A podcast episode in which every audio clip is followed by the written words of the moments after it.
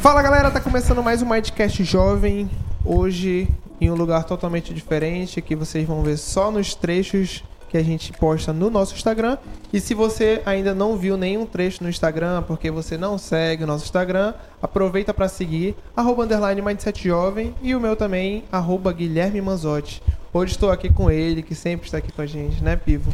Sempre presente aí. E hoje vamos trocar uma ideia com um cara que eu acho que vai ser interessante, ainda mais nessa semana, né? Semana com os acontecimentos difícil. do Brasil. Exatamente, exatamente. E antes de tudo isso, eu queria falar para vocês, pessoal, que hoje, onde no, no, momento que estamos lançando o podcast, né, na quinta-feira, vamos ter uma surpresa no nosso Instagram, às 6 horas da tarde, horário de Manaus, né, 7 horas, horário de Brasília. Então fiquem ligados, pessoal, que essa surpresa realmente vai ser mais pro pessoal de Manaus, estado do Amazonas, né? Que eu tenho certeza que todo mundo vai curtir e que vai mudar a mente de muitas pessoas aí. A gente espera pelo menos, né? E hoje, pessoal, estamos aqui com o coach, professor Arthur Caldas. Dá um oi pra gente, professor. Guilherme, olha, estou aqui feliz da vida. Agradeço o convite de vocês, Pivo também que está aqui, é, o Igor que está aqui também por trás aqui nos bastidores. agradeço demais. Vamos falar muito sobre o Enem, sobre esse processo que para muitos é, é muito difícil. Exato. Mas e para tudo na vida nós temos que ter alternativas e soluções, na é verdade. Exatamente. E pessoal, só para que vocês entendam, né? A ideia do podcast de hoje é o seguinte: a gente está em uma semana que está entre o primeiro dia e o segundo dia do Enem de 2021. Então, se você estiver vendo e ouvindo esse áudio em 2030, né? então saiba que você está um pouco adiantado e eu estou localizando o tempo para você.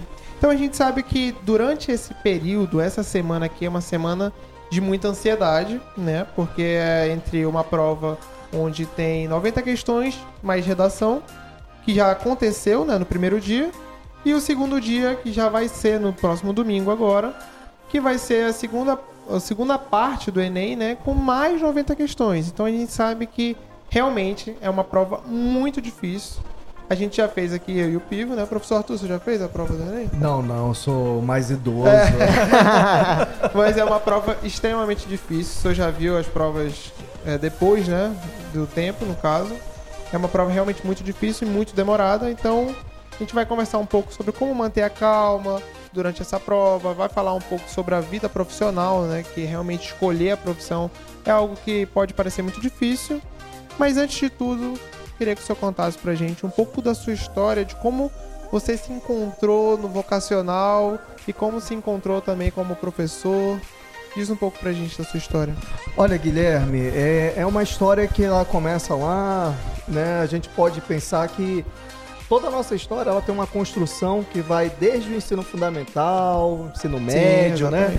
E quando eu saí da, do ensino médio, que na época era segundo grau, eu pensava em fazer logo direito, né? Mas aí, por algumas circunstâncias, de estudo, de não estar tá me preparando adequadamente, né, já que a concorrência para o direito é muito grande, é, eu defini para o curso de História, que também era uma opção para mim muito importante, já que eu sempre tive uma facilidade de assimilação do contexto é, histórico, enfim, do tempo. E, e, foi muito, eu fui muito feliz nessa escolha, porque eu passei quatro anos na faculdade né, na UFAM, e depois eu fui fazer uma pós-graduação em metodologia do ensino superior e posteriormente fiz também o curso de direito, né? Então atuei por uns sete anos como advogado Paralelamente também ainda continuava a dar aulas em algumas escolas e cursinhos do ensino médio. Como professor de história. Né? Como professor de história, né? E, e, aquela coisa de você dar aquela aula impactante, é. falando sobre né, as histórias realmente e, e as revoluções que ocorreram durante as nossas épocas, sejam na, na época da história geral, do Brasil, do Amazonas, enfim. E aí, só que chegou um momento na minha vida que em 2014 para 2015, eu advogando, já estava advogando, eu comecei a perceber que faltava algo na minha vida. E aí eu faltava algo e não era algo material, porque eu tinha meu escritório, né, de advocacia, tinha um sócio e nos dávamos muito bem. Só que chegou esse momento que começou a ter, eu comecei a ter dúvidas. Será que é isso mesmo que eu quero seguir para minha vida inteira? Vale a pena isso e tal? E aí foi quando eu procurei, na época não tinha nenhum coach vocacional para me ajudar. E aí eu fui procurar um psicólogo. E o psicólogo falou para mim, Arthur, me diz uma coisa, em que momento da tua vida você foi mais feliz? E aí eu disse assim, cara, na época que eu trabalhava com jovens, estava ali no ensino uhum. médio, dando aula e tal. Ele falou, então, por que tu não voltas pro, pro ensino médio da aula? Eu falei, cara, mas agora, esse momento não dá, minha garganta já não suporta mais. E eu dava aula, eu chegava da aula, Pivo e Guilherme, é, em três turnos. Então eu tinha, assim, às vezes, num dia, 10, 10 horas de aula. Então a garganta não, não suportava, Sim. né? E você vai ficando cada vez mais velho, né? Nós não somos nem, nenhum Benjamin Button, né? Então, aí você vai também sendo castigado. E foi quando eu me deparei pesquisando no YouTube, eu vi um vídeo de um cidadão chamado Jerônimo Temel. Sigo Conheço. e admiro Conheço. muito. Esse cara, olha, eu fico até arrepiado, sério mesmo. Esse cara, ele mudou a minha vida. E eu sou uma pessoa muito crítica, né? Vim da história, fiz a faculdade de direito, então a criticidade está em mim. Só que aquele cara começou a falar coisas que faziam muito sentido e que, para mim, surgia como uma coisa que era uma, sabe, era um divisor de águas na minha indecisão, na minha tristeza, naquilo que eu estava achando que eu não conseguiria achar uma luz no fim do túnel. E aí, vendo os vídeos do Jerônimo Temel, comecei a fazer os cursos do Jerônimo Temer. E posteriormente, logo, eu conheci uma pessoa também que mudou muito a minha vida, que foi a pessoa chamada Maurício Sampaio. O Maurício Sampaio, ele é um coach vocacional, o primeiro coach vocacional do país.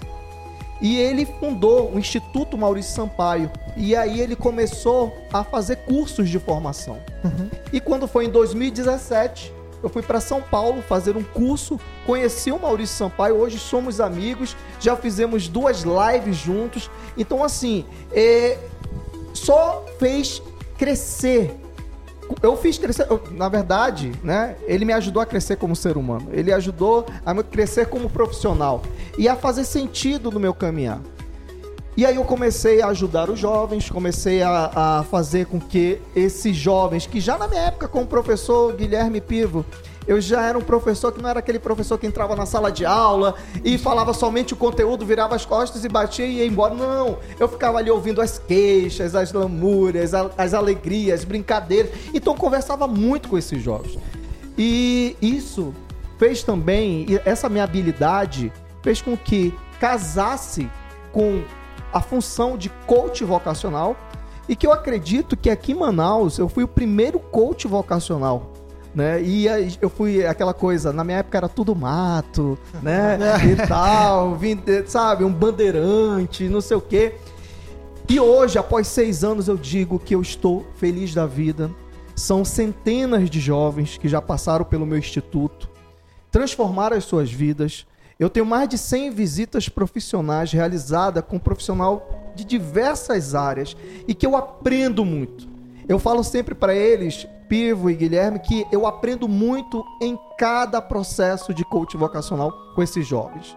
Porque é, são histórias diferentes, mesmo que a indecisão seja aquele pano de fundo, mas para se chegar àquela indecisão, tem uma história ali particular. Existe um indivíduo, existe uma singularidade. E isso é importante, porque cada pessoa é uma pessoa. Então, hoje, esse encontro, meu encontro com o coaching vocacional, ele foi muito assim, bonito, muito tranquilo. No, no momento quando eu, eu, percebi que era isso para minha vida, eu digo, é agora que eu vou e eu tô fazendo isso da melhor forma possível. Legal, professor. E até falando do Jerônimo, né? O Jerônimo é um cara que eu admiro porque ele fala muito a questão de mudar o conceito de coach, né? O coach motivacional, ele, querendo ou não, ele foi pulverizado por um tempo pelas frases épicas que algumas pessoas só falavam, né? Não entendia a particularidade, como o senhor falou, de cada pessoa. E aí acabava que só soltavam. E aí tem um cara também que eu admiro pra caramba, que é o Tony Robbins, né?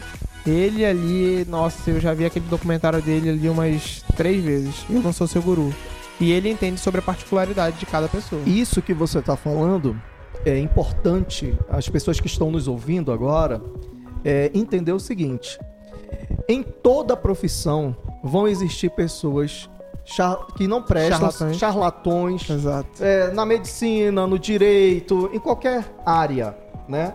Então é necessário a gente perceber que no coach tem, tem, claro, tem. né? Mas existem pessoas muito sérias. As pessoas quando falam assim, Arthur, por que que você tem tanto sucesso na tua área? Eu não caí de paraquedas. Eu tenho um conhecimento Sim. de nível superior, uma experiência na área da educação que me dá uma, uma, uma estrutura, um fundamento naquilo que eu vou fazer com aquele jovem. Então esse conhecimento, e o conhecimento, ele não cessa, tanto é que ano passado eu iniciei a minha terceira formação. Então eu estou ali cursando psicologia. Então não passa, não cessa. Ah, ah parou agora, tá, tá tudo bem. Não, para mim é o seguinte, Vamos lá, vamos aprofundar um pouco mais sobre o desenvolvimento humano, vamos conhecer sobre o ser humano. Se eu trabalho com o ser humano, é uma exigência minha, Arthur, de eu buscar cada vez mais conhecimento. Exatamente, professor. É, pro pessoal que está escutando a gente, eu achei muito interessante a história do Arthur, porque foi um processo ali de autoconhecimento. Ele estava no direito, ele procurou ajuda para ver, pô, tipo assim, eu já tenho as coisas, já tenho, vamos falar em questão financeira, né? Eu já tenho meu financeiro ok, mas eu não vejo muito sentido. Eu acho que vale a pena para os jovens que estão nos escutando que a vida é um processo constante de autoconhecimento. Até nesse, nessa questão do Enem chegando, é você não ficar nervoso, porque você pode escolher uma coisa agora, dois anos depois, você escolhe Exato, outra. Até perfeito. o próprio caso do Guilherme, que ele pode estar falando, que ele mudou de curso várias vezes, e a vida é um processo constante. É, professor, desculpa, não sei se o senhor pode falar a idade, mas quantos anos o senhor tinha quando que o senhor falta de... teve essa essa falta descoberta. de respeito com o professor Olha, Pivo, vou te falar que essa não, pergunta eu, eu... foi extremamente deselegante. eu estou, pô, olha, estou me retirando desse podcast. Não. não, olha, Pivo, claro, vamos falar. É, eu, eu estava ali por volta dos meus 35 para os 36 anos, né, quando bateu essa dúvida, e eu tive que recomeçar. Eu acredito que uma das a gente vai falar muito sobre Enem, tá, gente? Vocês estão escutando aí, mas nós vamos falar sobre Enem sim, prometo. Mas o recomeçar, ele é fundamental muitas vezes. Porque se aquilo não está te fazendo bem, você tem que procurar saber, e como o Pivo bem falou, é o autoconhecimento que você tem que fazer. Porque os outros podem te dar as melhores respostas, mas essa resposta você tem que buscar dentro de você. E aí essa autoanálise, ela é fundamental. É, Steve Jobs já fala sobre isso, né? Ele diz assim: olha, não deixe que os ruídos das outras pessoas silenciem a sua voz interior. Então são muitos ruídos que nós temos. E quando eu falo ruídos, nós estamos falando de ruídos auditivos, nós estamos falando de poluição visual, porque a gente vê o outro sempre ali bem, tendo sucesso, e eu não. O que está acontecendo com a minha vida? Então, é o momento de você parar para você fazer esse autoconhecimento. E aí nós vamos falar daqui a pouco, sim. vamos aprofundar sobre autoconhecimento, acredito, sim, vamos, né, sim. Guilherme? Vamos, e. Pivo, mas vamos aí pro assunto, acho que do Enem, o que, que você vamos, acha? Vamos, pro Enem, sim. Eu já até começo aqui falando do Enem, é, tô, como eu e o Pivo aqui, a gente já fez Enem, né? Fiz Enem em 2017, né? 2017. Faz quatro terceirão. anos. Isso, terceirão, né? Nosso terceirão. E aí o Enem, eu não vi a hora de sair da prova e na nossa época, o Enem ele não era um domingo e no outro domingo. Nosso na época era sábado e domingo, né? Era dois dias seguidos, se eu não me engano, né? Isso, eram dois dias e seguidos. Era dois dias seguidos.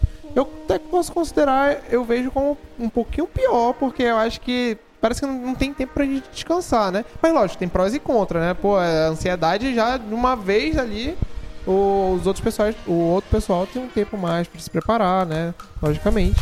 Mas foi uma prova muito difícil, eu lembro disso. Mas não é um bicho de sete cabeças onde a gente fica. Tem, precisa ficar nervoso, né? Mas já falando disso, a gente já sabe, como eu falei, que a prova ela conta com 90 questões no primeiro dia e a redação, né? E no segundo dia, que é o dia que a gente ainda pode falar para as pessoas para elas terem calma, é um segundo dia com 90 questões. Eu só não lembro quais são as as duas matérias que são no segundo dia, o que é exatas? Eu acho que é exatas no É ciências dia. da natureza e, E exatas, e né? matemáticas e suas tecnologias. Exato, mas um ponto de dificuldade de diversos jovens. E eu já queria saber do senhor, professor, como é que deve ser feita uma prova dessa? Como é que a gente consegue falar para os jovens mantenham a calma?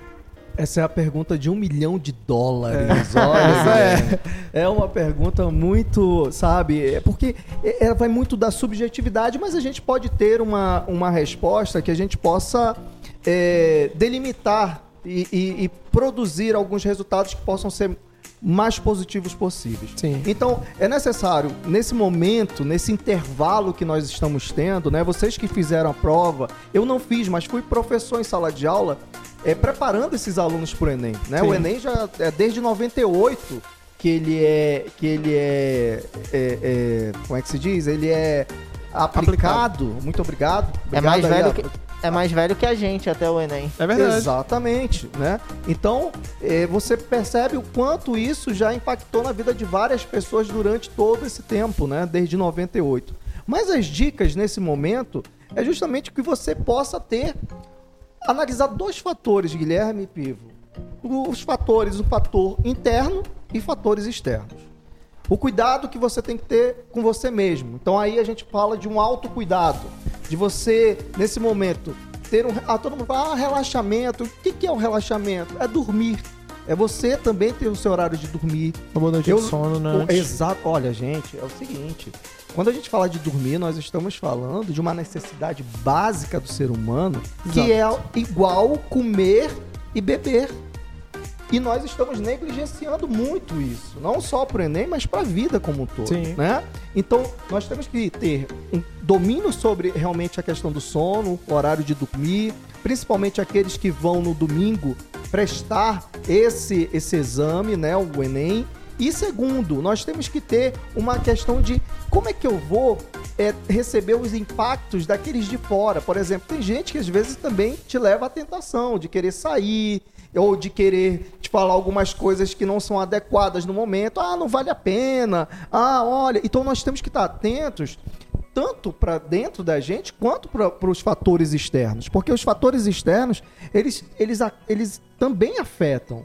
Né, Acho nesse momento. muito, na real. Não afeta nem pouco, é muito mesmo, porque é lógico que a gente tem que. Eu sempre falo para as pessoas que nós temos que ser bons receptores. Então a gente não consegue controlar o que os outros vão falar pra gente, mas a gente consegue se privar do que eles vão falar. Você a gente já sabe que aquela pessoa é uma pessoa que sempre te bota pra baixo. Não vou encontrar ela num- numa véspera de prova. É o instinto Vou de me privar. preservação nesse É, momento. Sim. né? Você, nesse momento, você tá numa, num, num- num momento de competição. E toda Exatamente. competição, ela vai exigir o quê? Ela vai exigir um foco, uma atenção, uma concentração para aquilo. É bom você ter esse espaço de tempo para o jovem, para aquele que vai prestar o Enem, né? E aí quando eu falei jovem, mas nós temos pessoas de várias idades prestando o Enem. verdade. Então nós temos ali esse, o domingo que passou e o domingo que vai vir.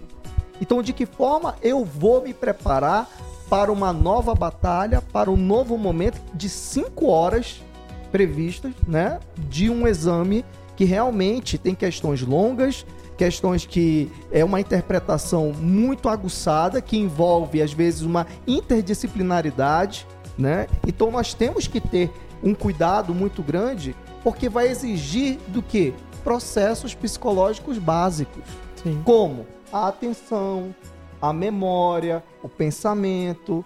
Então, há necessidade desse candidato perceber para ele não gastar durante esses dias que antecedem o, o, o exame, né, a próxima prova, para que ele também não comece a exagerar. É que nem um atleta, Guilherme Pivo. É, o atleta, ele vai treinar antes do jogo, mas vai fazer aquelas coisas bem simples, sem exigir demais do corpo. E assim também é o candidato que vai prestar. Ele precisa saber que ele não precisa esticar demais o elástico durante esse momento. Mas ter, ah, eu quero fazer uma revisão, que faça uma revisão, mas Mas uma não dá- revisão leve, Não dá né? pra estudar o conteúdo todo. Exatamente, na semana, É sabe? Então você acaba tendo uma overdose de estudo que quando chegar no dia do exame, você já está cansado, a tua Exato. mente está cansada, sabe? Seja por fatores físicos, seja por fatores psíquicos. Então é necessário para esse jovem ele ter esse autocuidado. Ele analisar que uma batalha já foi vencida, já foi superada, mas a guerra ainda não foi não. Sim. Então ele precisa perceber que nós precisamos ter esse cuidado nesses dias que antecedem realmente o Exame Nacional do Ensino Médio. E eu achei muito interessante isso que o senhor falou do atleta, porque é exatamente isso. Eu vejo muita gente que quer se entupir de conteúdo, que quer estudar na véspera, sendo que acaba só uma overdose e aumentando a ansiedade, ansiedade dela. Exato. Ela só vai ficando mais ansiosa, ela, meu Deus, será que isso vai cair? Ela começa a pensar em diversas possibilidades que acabam nem acontecendo. Então, nesse período, o que eu fiz, por exemplo, foi descansar. Foi descansar, tentar ver umas revisões, revisar o que eu já sabia, porque não adianta nada eu querer aprender algo novo. Eu tenho que focar no que eu já sei. O que eu não sei, vai no chute e seja o que é, Deus quiser. E isso que você está falando, Pivo, é, é importante a gente lembrar da ansiedade que você falou. Porque a ansiedade ele é, é um fator importante né? Nós estamos aqui, eu acredito que quando a gente iniciou o podcast, a gravação, nós estávamos ansiosos e, e faz bem. Sim. Faz Agora, bem. o que faz mal é muita ansiedade. Né? Então, a ansiedade em exagero. Então, por exemplo, quando eu vou dar uma palestra, alguma coisa, pô, dá aquele frio na barriga, Sim. tudo mais, o auditório, vejo lá, nossa, olha a quantidade de pessoas e tal, não sei o quê. Só que é necessário isso, né, para te mostrar para você ter o foco, a atenção, mas a ansiedade demasia, ela é prejudicial. Uhum. Porque aí ela começa a criar um pensamento muito desfavorável, muitas vezes, de que aquela prova ou aquela situação ela é impossível de ser ultrapassada, né? Então aí bloqueia a questão do pensamento, bloqueia a questão da memória. E a memória é onde você vai resgatar justamente nessa prova aquilo que você aprendeu. Então, nesse momento a pessoa fala, ai, deu um branco. Deu um branco muitas vezes por causa da ansiedade, cara. Sim. Da, do excesso de ansiedade. Então é necessário a gente perceber que os processos psicológicos básicos, eles estão totalmente integrados nesse momento do Exame Nacional do Ensino Médio. E é necessário realmente nós termos esse cuidado de que eu preciso dormir bem, eu preciso me hidratar bem, eu preciso me alimentar bem, eu preciso é, estar com pessoas que possam me relaxar, evitar problemas. É, é, óbvio que problemas eles vão surgir de vez em quando, mas às vezes tem pessoas, Pivo e Guilherme, que parece que procuram Procura, problema. Isso que né? eu É verdade. Então, parece assim uma, uma esponja. Igor, parece uma esponja, sabe? Aquela coisa que vai sugando, etc. Mas é necessário a gente saber um, um senso, como eu disse, um senso de autopreservação. Sim. Né? Então, se eu sei, por exemplo, que eu que eu vou ter uma prova amanhã que vai me exigir, eu preciso conter a minha alta ansiedade e eu preciso saber o que, que vai me afetar. Se aquelas pessoas que estão do meu lado, porque tem amigos que são bons para aquele momento da festa, aquele... tudo bem. E existem aqueles amigos também que são muito bons para aquela questão do, do, da, do, do que você vai atingir, da meta que você quer, do objetivo que você quer. Sim, e até a parte da ansiedade, professor, que o senhor falou, é interessante porque a ansiedade sempre vem em questões de futuro. Então a gente fica pensando muito no futuro e acaba que traz essa ansiedade, né? E aí acaba que na hora da prova, por exemplo, a gente tem ali uma questão que é difícil, porque o Enem ele tem é a sua, a sua forma toda lá, que é questões difíceis, questões médias, questões fáceis, né? E aí tem questões que você pode começar ali por uma questão fácil, aí vem uma questão difícil. E aí a questão difícil tu já não sabe. Aí o tempo que você perde naquela questão e já fica. Já vem um, um, cheio de um turbilhão de pensamentos. Então você começa ali, caraca, eu não sei. E aí passa 10 minutos já pensando, meu Deus, eu não sei essa questão, já me ferrei aqui já não sei o que vai ser no meu futuro, acabou para mim. Sendo que se você só pula essa questão, talvez essa questão nem faça falta. Você acerte 89 questões, errou só aquela, porque você não sabia, mas aí a ansiedade vem de uma forma que, caraca, eu vou ficar congelado, parado nessa questão aqui e aí acaba que erra os, as outras questões, né? E eu não estou falando isso para ter mais ansiedade, mas em si é questão de controle emocional. Se você não sabe uma questão, pula para outra. E é assim na nossa vida, né? Quando a gente não sabe algo, a gente não vai ficar batendo ali a cabeça para tentar descobrir a solução daquilo. a gente vai pulando para outro, que aí depois talvez refrescou na memória, né, vendo outras questões, volta para aquela. Eu não sou nenhum especialista em ENEM, tá, pessoal, que está ouvindo de casa. Eu sou apenas um comentador aqui que eu já fiz uma prova dessas, já vi diversas é, vídeos de relação à prova do Enem, né? Isso não, não faz nenhum especialista, né? Mas eu sei que a, a parte do controle emocional é algo que a gente precisa. As pessoas elas costumam não passar na prova do Enem não porque elas não sabem, mas sim pelo controle emocional. Isso é um fato, realmente é um fato, né? Macro, que é a prova aqui do Amazonas, né? O Enem, que é a prova do Brasil todo Aí traz aí processo seletivo, PSC, CIS, tudo aqui da parte do, do Amazonas em si, né? Se a gente for ver o quanto de pessoas que passam anos e anos tentando passar no vestibular, mas não porque elas não sabem, porque elas devoraram o conteúdo. É sim, e sim porque elas realmente não têm um controle emocional. Porque na hora não se planejou, não se preparou para aquilo.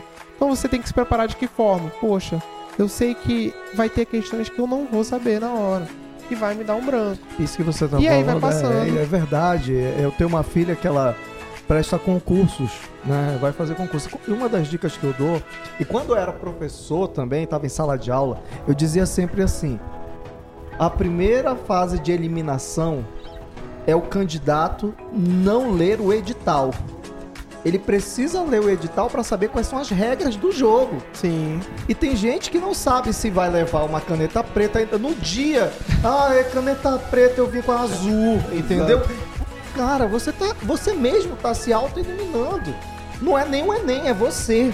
Sim. Então essa necessidade de você controlar o emocional e pessoas que deixam para última hora, né? Deixa para última hora para poder fazer, gera mais o nervosismo. Então ela vai procrastinando, ah, o Enem é só pra semana que vem. Ah, é só no sábado eu vejo isso. Aí no sábado surge o imprevisto. Aí no domingo tem o. tá em cima. Ai meu Deus, eu vou pegar as coisas aqui e acaba esquecendo alguma coisa. Então é necessário a gente também ter, assim, sabe, uma, uma autodisciplina. Sim. Isso que você está falando, a autodisciplina, ela está diretamente ligada também ao controle emocional. Exato. O controle emocional, ele domina. E o que você falou é uma realidade, Guilherme. De você ver pessoas muito boas, preparadas, mas que quando chegam, não conseguem fazer a prova, ter um bom êxito, devido a uma questão de ou muito estresse, ou se dedicou demais, aquilo que a gente estava falando, Pivo também, ah, se dedicou demais, é, sabe, excedeu demais, ou ficou muito preocupado porque gerou uma expectativa muito grande. Então, aquela pessoa que, por exemplo, tem para muitas pessoas, o Enem é uma mudança no, no, no aspecto socioeconômico. Uhum. Então é, é, uma expectativa não só dele, mas da família. Sim. Então nós temos que analisar também o quanto isso pesa no candidato na hora dele estar ali prestando o, o Enem. Sim. É uma, é uma pressão muito grande, muito grande em cima do candidato. E eu vou fazer até uma analogia. Quem escuta o podcast sabe que eu faço muita analogia nessa questão das questões. Por exemplo, eu nunca dei uma palestra, mas eu já ouvi pessoas falando que quando elas estão dando palestra, pode ter 100 pessoas olhando, concordando, felizes. Se tem uma que tá de cara emburrada, tá de braço cruzado, não tá que não tá conectada ali com você enquanto você tá falando, você vai focar nela. Eu acho que é o mesmo lance desse da questão. Bicho, se você não sabe a questão, vai para as que tu sabe, pula logo isso aí e deixa ela lá de canto e foca no que realmente importa que você sabe. Eu acho que do meu lado tem um especialista em Enem, em, em, Enem, em provas e Pivo, vou te levar para as próximas palestras que você tá demais aqui, cara. Qual foi a prova que tu não fez, Pivo? Ah, é verdade, eu tenho até uma história que é uma história assim, mais para quebrar o gelo, que eu acabei perdendo, eu não lembro se foi o CIS 2 ou o CIS 3. Mas eu, enfim, no final das contas deu tudo certo, eu passei no PSC, tô fazendo administração na UFAM, mas voltando à história. É, a gente saiu num horário que a gente sempre saía, a gente ia fazer a prova numa Uninorte lá do centro, eu saí com meu pai, e a gente já tinha feito é, lá pelo mesmo lugar, só que nesse dia o trânsito tava horrível. O trânsito estava tudo parado, desde a Djalma da Constantino já estava tudo parado. Aí meu pai falou, meu pai vendo o horário, ele estava nervoso, né? Porque, como a gente falou, é uma pressão gigantesca, né? de, dos pais, de todo mundo ao seu redor. Então meu pai estava muito preocupado.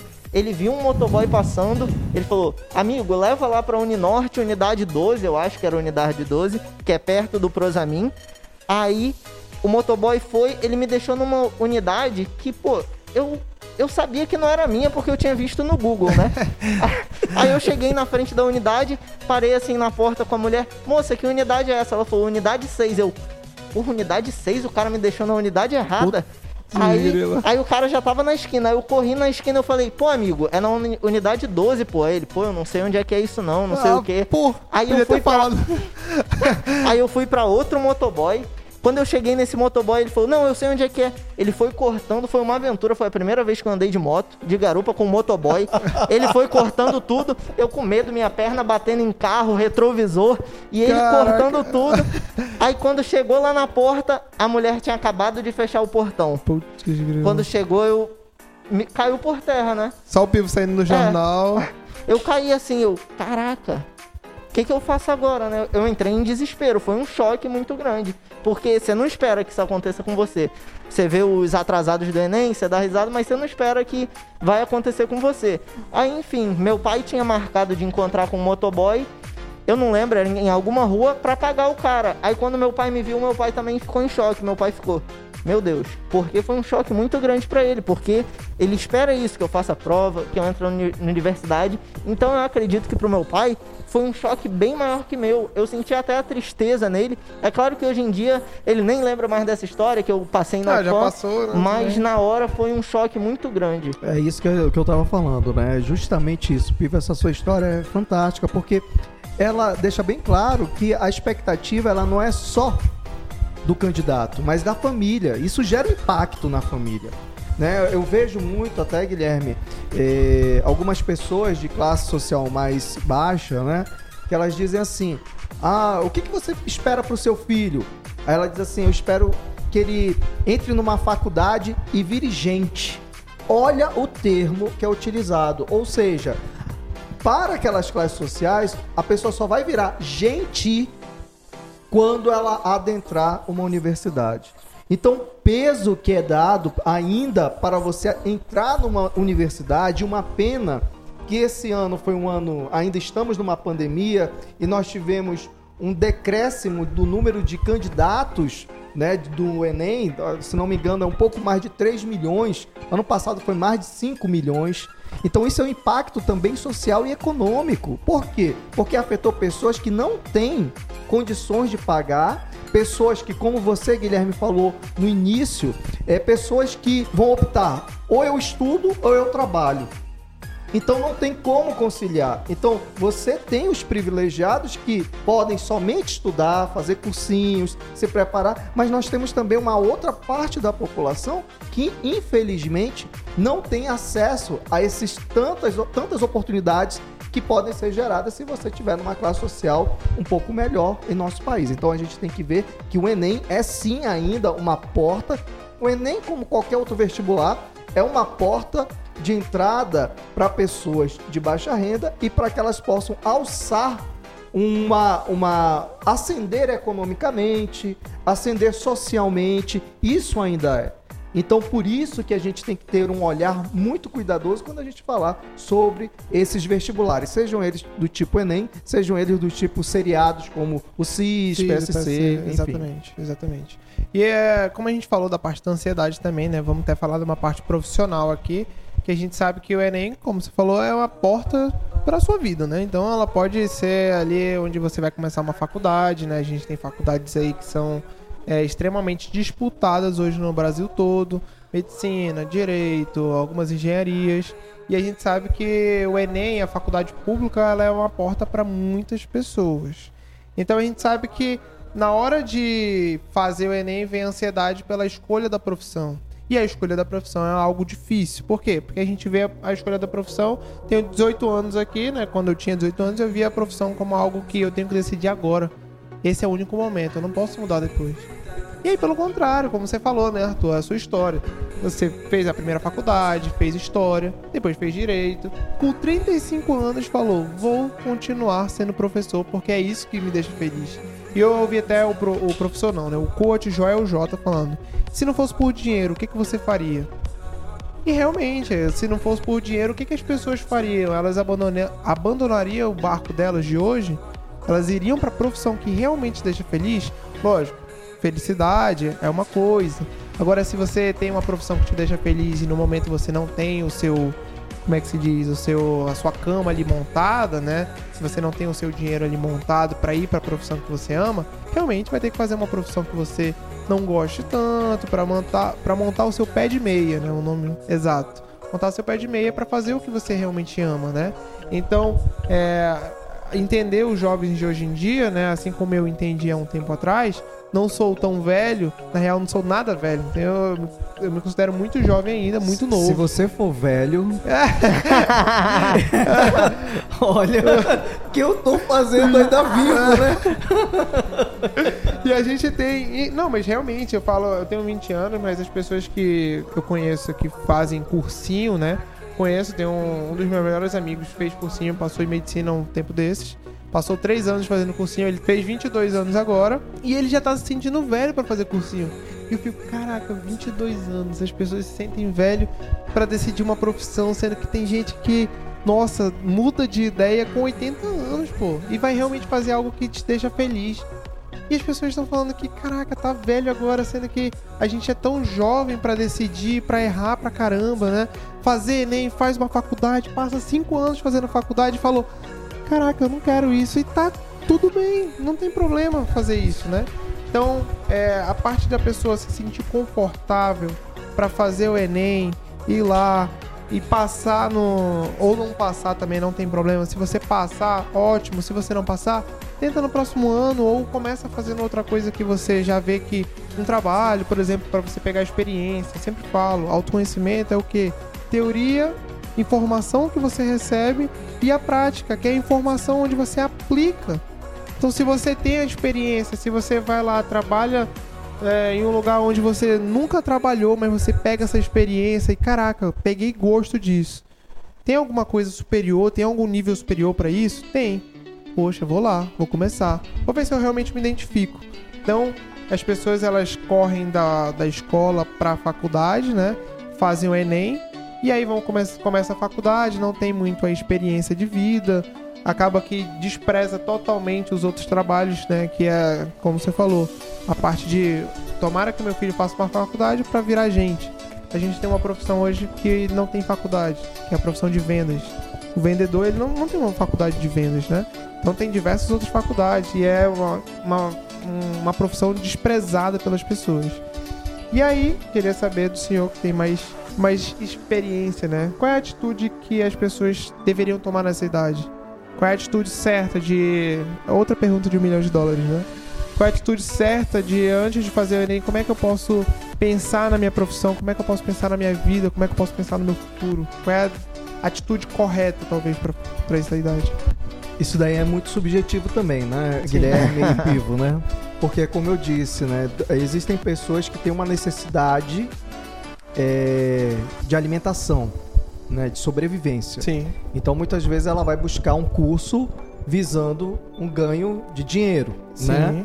Já tem outras pessoas que têm a possibilidade de poder fazer uma escolha de uma maneira muito mais tranquila e privilegiada. E aí ela tem um outro viés, porque a motivação ela vai se dividir em dois, né? Duas coisas, tipo uma do lado fisiológico, que é eu preciso comer, então Sim. eu preciso trabalhar para comer. E quando você está saciado, você tem a questão psicológica, que aí vem os desejos, os sonhos, quando Sim. você está bem. Então você começa a ter outras perspectivas. Então a gente tem que falar sobre essas análises no sentido de que qual é a pessoa que está em questão? Quem é você? Você que está escutando. E esse fator, ele é fundamental, como eu estava dizendo. Ele é fundamental para que a pessoa possa ela definir qual caminho que ela vai fazer, entendendo, e eu que trabalho todo santo dia com jovens, né? Eu, eu tenho três programas no meu processo de coach vocacional. Um programa voltado para os jovens que estão no ensino médio, que é chamado de escolha extraordinária. Eu tenho um programa voltado para aqueles jovens que já estão na faculdade, mas estão indecisos, ou aqueles que já saíram e dizem eu não quero mais isso, que é o programa universitários. E agora eu lancei um programa porque está mudando o ensino médio, está vindo aí o novo ensino médio, Sim. e eu estou lançando o programa é, itinerário, escolhas de itinerários para aqueles alunos do nono ano e do primeiro ano. Ou seja, eu trabalho com uma faixa etária muito assim, é, distante uma da outra. Então eu trabalho com gente que tem lá seus 13, 14 anos, com gente que já tem seus 25, 26, já fizeram pós-graduações. E cada motivação e necessidade, ela é diferente para essa faixa etária. E é diferente também para cada pessoa. Então, quando a gente fala, ah, vamos lá, Arthur, mas vamos lá, diga aí algumas, faça algumas dicas de como esse jovem que está ali nos seus 18 anos, terminando o ensino médio, ele pode realmente fazer uma escolha um pouquinho mais, menos, menos dolorida, né, nesse momento. Primeiro, ele tem que fazer um processo de autoconhecimento. É, é onde a gente parte. Porque muitas vezes você só olha pra fora.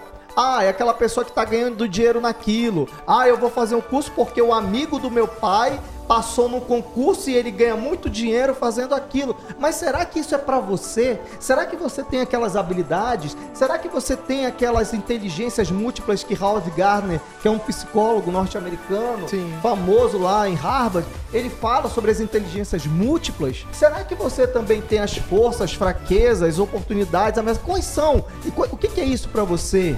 Então essas análises, elas precisam ser feitas durante o processo de autoconhecimento. Depois que você tem essas análises um pouco, análises um pouco mais aprofundadas, aí você pode partir para o segundo passo, que é olhar o mundo. Você já olhou seu mundo interno e agora você vai olhar o mundo exterior. Que aí você tem uma outra percepção, Guilherme e Pivo, de verdade. Quando você começa a se descobrir, a se descascar, cara, isso é maravilhoso. Porque a observação do mundo, Igor, muda. E ela muda bastante. Então, aquele, às vezes, aquela carreira, aquele curso que você olhava assim e dizia, não, isso não é pra mim, muitas vezes uma- é uma outra observação, é uma outra análise. Por muito tempo, Pivo, o seu curso, ele foi considerado, ah, quem faz administração é, da, é pros indecisos. É para aquele... Cara, tem tanta gente que faz curso aí de medicina, direito, história, sei lá o que, está indeciso também. Ele não sabe o que quer. Eu me lembro que quando eu comecei a fazer o curso de direito, a professora chegou na sala de aula e tinha ali 40 pessoas. E ela chegou e disse assim: Por que, que vocês escolheram o curso de direito? Rapaz, é uma pergunta difícil. Sim. E aí teve um jovem, eu me lembro porque eu já tinha, já tinha, já tinha concluído o curso de história, já era professor e tal, já tinha uma certa experiência. Teve um jovem lá que levantou a mão e disse assim: Eu estou aqui, professora, porque meu pai falou que eu tinha que fazer o curso de direito. Então as influências externas, Pivo e Guilherme, elas são terríveis também. Porque muitas vezes a, gente ainda tem uma geração, e aí a gente, pô, esse é um podcast que a gente pode ficar horas falando, mas a gente tem gerações que ainda estão muito arraigadas dizendo assim: o que dá dinheiro é direito, é medicina. é- Não, não, não, não, não. Nós estamos no século XXI. Nós temos outras oportunidades. Profissões já. Algumas profissões já perderam seu valor, outras até já desapareceram. Outras estão surgindo, outras estão crescendo, outras estão ampliando as suas áreas de atuação. Então esse jovem. Olha, ficou arrepiado aqui. Esse jovem.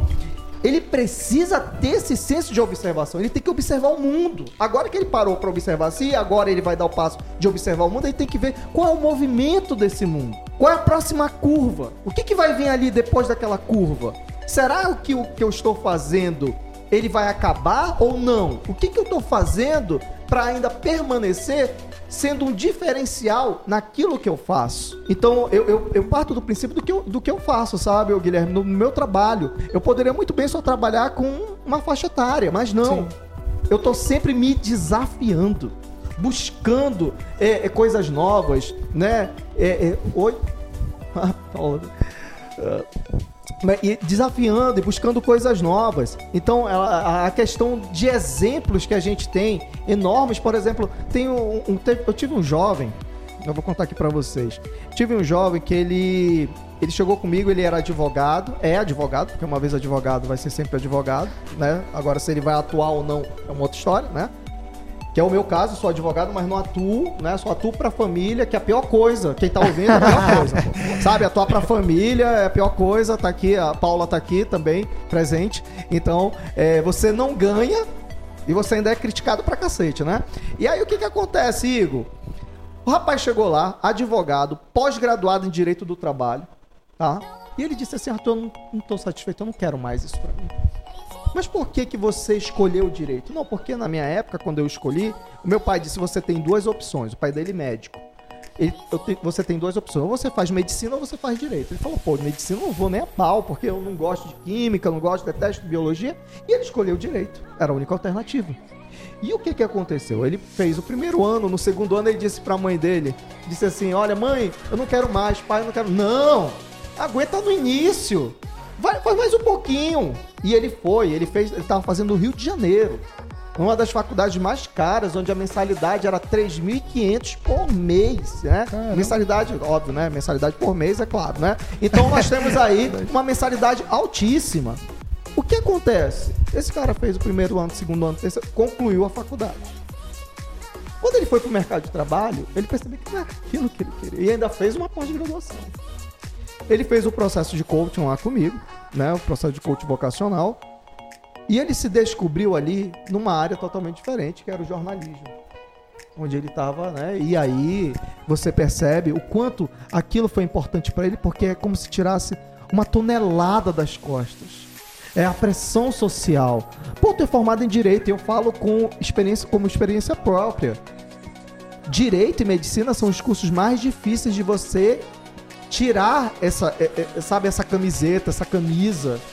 Porque muita gente te rotula, você fez direito, vai ganhar dinheiro. Você fez medicina, vai ganhar dinheiro. Cara, e não é isso que te move.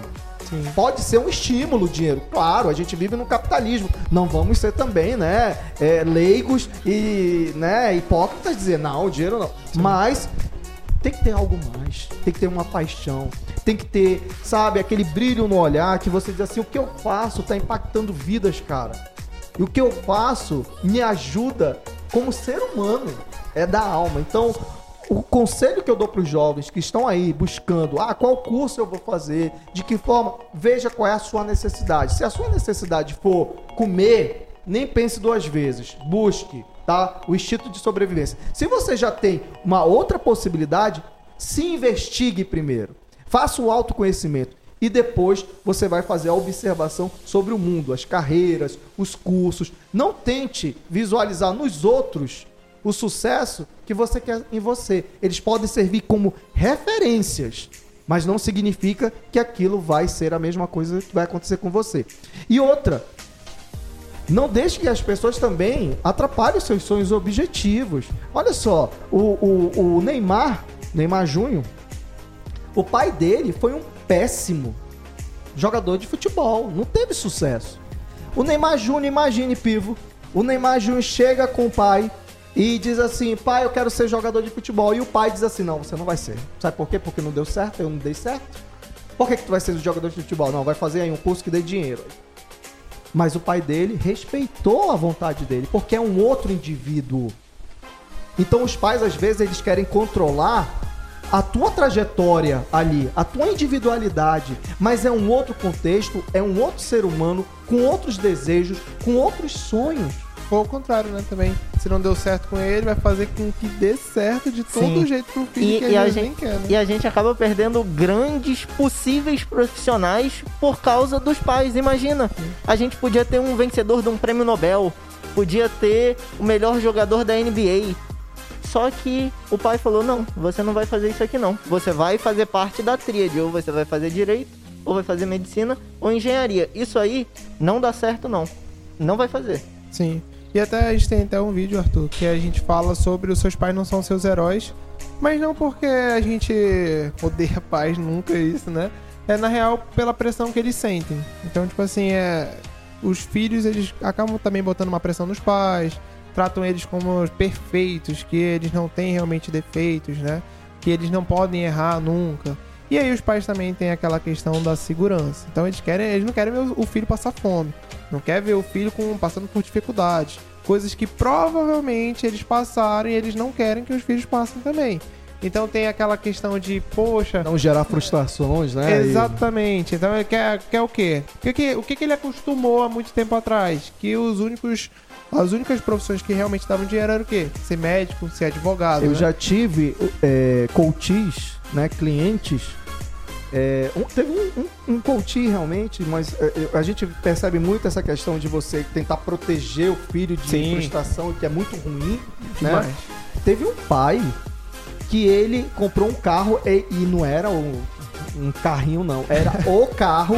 E além de ser o carro, Igor, o carro era blindado. E eu disse pro pai, quando eu falei pro pai, eu conversando com os pais, eu converso muito com os pais também. Eu disse, pai, que, você espera que gere motivação no seu filho para ele conquistar algo? É. Se você já tá dando tudo. Você quer que ele Exatamente. compre o quê? Um avião? Um Boeing? né? Porque se eu dou pro meu filho, vamos lá, eu vejo muitos meninos aí, sei lá, crianças é, com 10, 11, 12 anos, os filhos têm os celulares melhores do que dos pais. E eles estão ali só brincando, enquanto os pais estão utilizam o celular como um, um- um Meio de trabalho. instrumento de trabalho. E você tem uma inversão. Então, é, é- é, sabe, a gente tem que olhar a sociedade, é, é- é- é muito complexa. Quando a gente vai realmente dar. Tem algumas, algumas entrevistas que eu vou e o cara diz assim: me diz aí, quais são, qual é a mágica que você faz? Cara, primeiro lugar, que eu não sou mágico, eu sou um profissional. Eu trabalho com seres humanos. Eu tenho uma metodologia. Eu sigo e acredito na minha metodologia. E você tem que acreditar no que você faz. Eu fico assim embasbacado de verdade quando eu vejo pessoas muito boas fazendo as coisas tão boas nos seus ofícios. Seja um, sabe, um jogador de futebol, seja um, um engenheiro elétrico, seja um juiz, realmente fazendo, sabe, a diferença na sociedade. Eu acho que o jovem, e vocês jovens, têm isso muito a contribuir. Essa vontade, essa questão de você arriscar, de você perceber que hoje o mercado de trabalho é o seguinte, há 20, 30, 40 anos atrás, você percebia que o camarada, ele ia para o mercado de trabalho, para uma empresa, e ele praticamente se aposentava naquela empresa. Hoje em dia, nós já temos uma realidade que é muito diferente. Você tem jovens que começam um curso, daqui a pouco não faz sentido para ele, ele sai. Mas ó, o grande cuidado que tem que ter é onde você vai se encontrar. Porque não é só sair. Não é só você. Ah, eu, eu, eu iniciei um curso, saí, iniciei outro, saí, fiz quatro cursos. Sim, mas o que, que é pra você? Porque às vezes, Guilherme Pivo, isso daí gera um adoecimento. Porque a pessoa não tá feliz com ela. Ela tá ali sempre. O que, que eu vim fazer nessa vida? Já encontrei jovens com essa pergunta dentro da minha sala. O que que eu vim fazer aqui, Arthur? E é dolorido você realmente estar ali no seu dia a dia, vendo as outras pessoas caminhando, se dirigindo para as suas profissões, para os seus lugares, e você dizendo: eu ainda estou estagnado aqui, estou parado aqui. Então é necessário realmente a gente ter esse olhar muito cuidadoso com esses jovens também que vão pulando de curso em curso. Ele precisa saber quem ele é.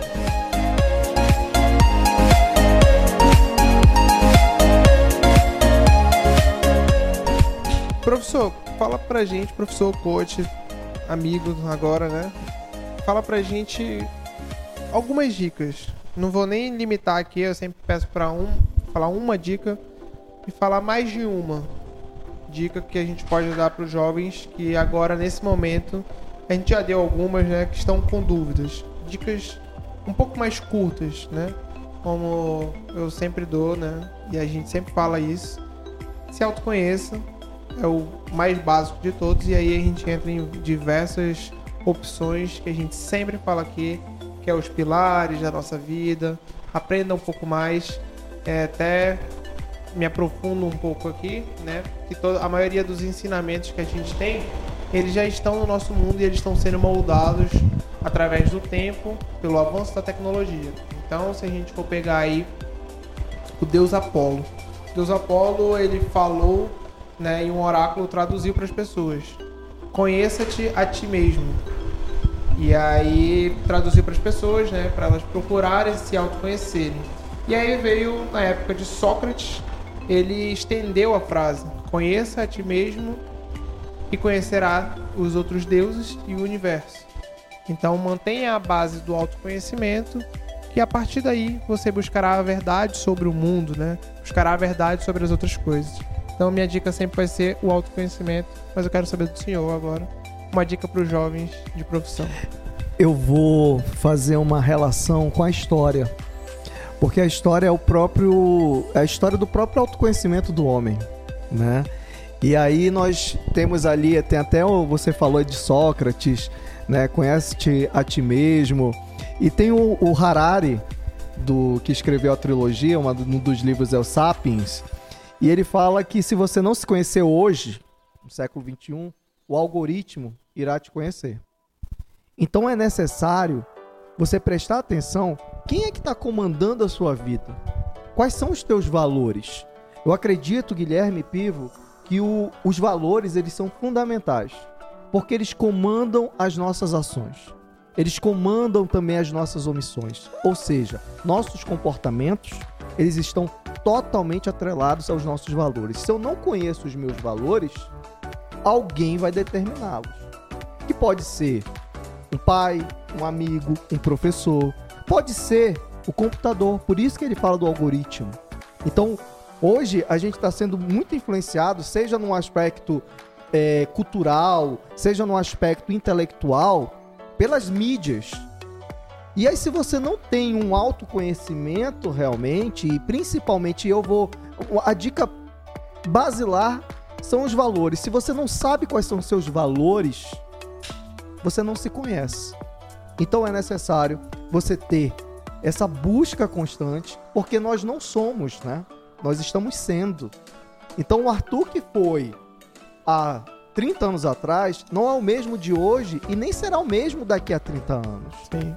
Então nós temos que buscar sempre uma, um constante autoconhecimento, um constante conhecimento sobre o mundo, porque o novo, já diria é, o Belchior, grande músico, o novo sempre vem. As novidades sempre irão surgir. E é necessário a gente estarmos, nós estarmos, a gente está sempre buscando uma. O que está acontecendo no mundo? O que, que o que está rolando ali? Sabe? Hoje em dia a gente percebe muitas pessoas da minha idade ou até um pouco mais velhas. Ah, isso é besteira. Ah, isso daqui não tem nada a ver. E eles estão ficando para trás. A gente precisa estar em contato. Essa relação que nós estamos fazendo hoje é fundamental.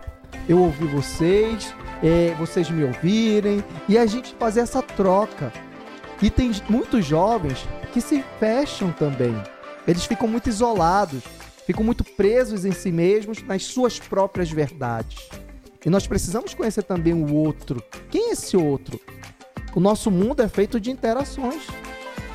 E é nessas interações que eu aprendo, é nessas interações que eu posso ter uma visão de mundo diferente e que eu posso fazer reflexões sobre aquilo. E que os meus valores estão ali presentes. Então, veja, você que está nos, está nos ouvindo, você que está nos vendo ali, não sei se vai para o corte isso daí, mas você que está nos vendo, preste atenção nos seus valores. É fundamental, é necessário a gente poder saber por que eu faço, por que não faço, e se a minha escolha é uma escolha realmente que tem a ver com as minhas necessidades, com os meus desejos.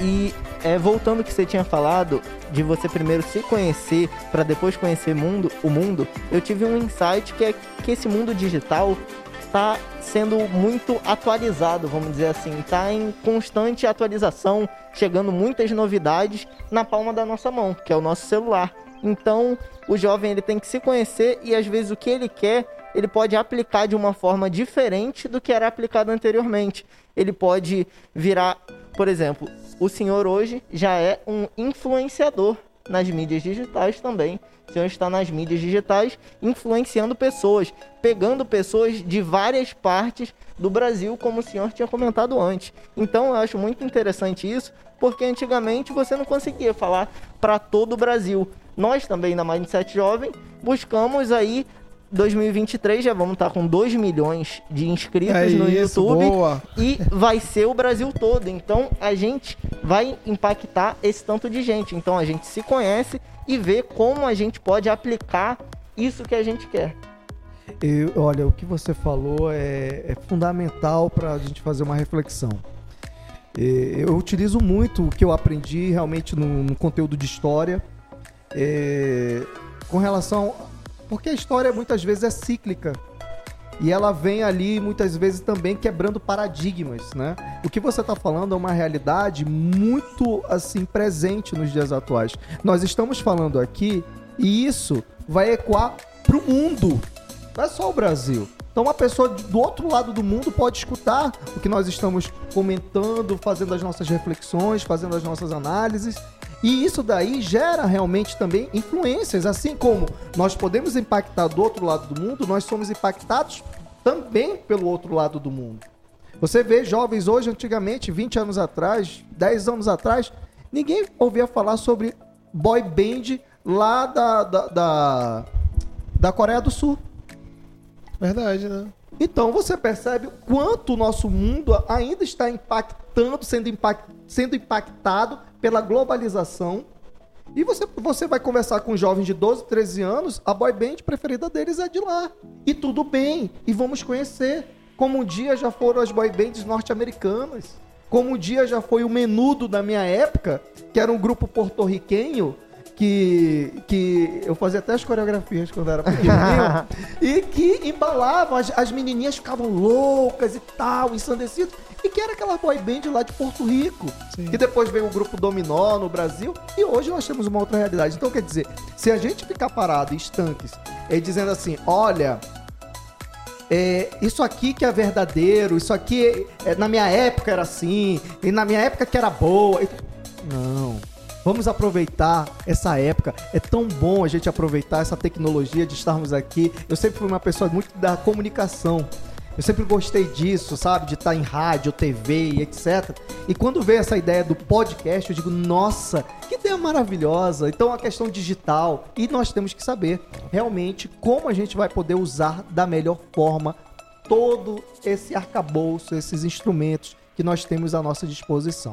Então, você jovem, você que está se preparando para o Enem, utilize. Vá ouvir também, tem pod- podcasts que são temáticos. Vá no YouTube, tem aulas maravilhosas também. Aproveite livros que estão disponíveis. Então você tem hoje possibilidades inúmeras que na minha época eram muito mais limitadas, mas que hoje você pode fazer um, um conhecimento, ter uma potencialização muito grande. Então cabe a você. Se você quer realmente fazer algo por você, dê o primeiro passo, haja e corra atrás. Não fica aí de braços cruzados não, porque vale a pena quando a gente se liberta pelo conhecimento. E eu quero agradecer, aproveitar a oportunidade para agradecer ao Mindset Jovem, ao Mindcast Jovem Exato. pela, pela, pelo convite. É, é, é, você falou, agora somos amigos.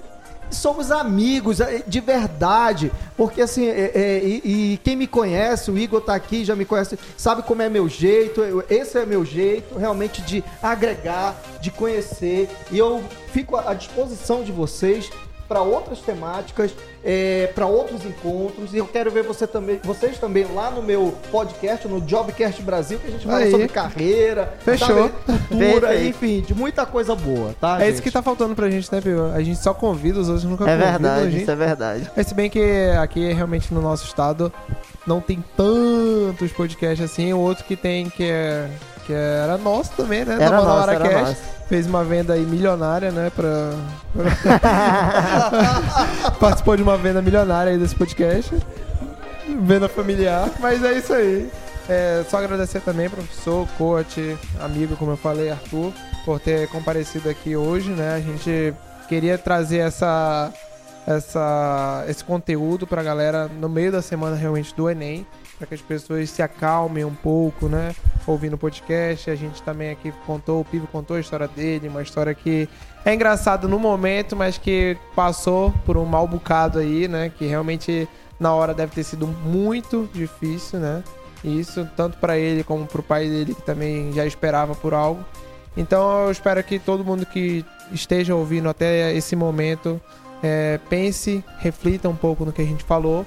E como você falou, ouça podcast, ouça os, os nossos outros podcasts também, veja nossos vídeos no canal, que ali a gente fala sobre o seu desenvolvimento pessoal. E pessoal, para que tá ouvindo aqui, pra gente só finalizar, né? É, fica atento hoje, 6 horas da tarde, surpre surpresa no nosso Instagram, 6 horas horário de Manaus, 7 horas horário de Brasília, se você estiver ouvindo de qualquer outro lugar do mundo. E fique atento à surpresa, porque é ali que você vai mudar a sua mentalidade. Professor, sua rede social, Instagram, deixa pra gente. Meu Instagram é underline Arthur Caldas, bem simples. Também tem o Facebook. Hoje em dia essa galera já não tá mais no Facebook. É, tá né? lá, É verdade. né? Eu, eu trabalho com jovens aí eu falo assim: ah, qual é teu Instagram? Ah, Eu falo do tal. Aí, Facebook, não tenho, professor. Então, assim, já não tá mais, mas os pais estão. Então, Arthur Caldas tá lá também no Facebook. Tem o meu site, arturcaldas.com. Quem quiser conhecer um pouco mais sobre o meu trabalho, também tá lá no site. E também tem o que mais? Ah, tem um livro. Eu lancei um livro esse ano, é, que é o Qual é a Sua, que eu falo sobre a escolha de curso e carreira e que é muito importante estar à venda na Amazon também, tá? Show. Então, assim, é, as pessoas que quiserem entrar em contato comigo, tem o canal aberto e eu vou estar ali de braços abertos para aqueles que queiram conhecer o meu trabalho e queiram também serem transformados através do processo de coach vocacional. Perfeito, professor. É isso, galera. Até a próxima. Valeu! Valeu!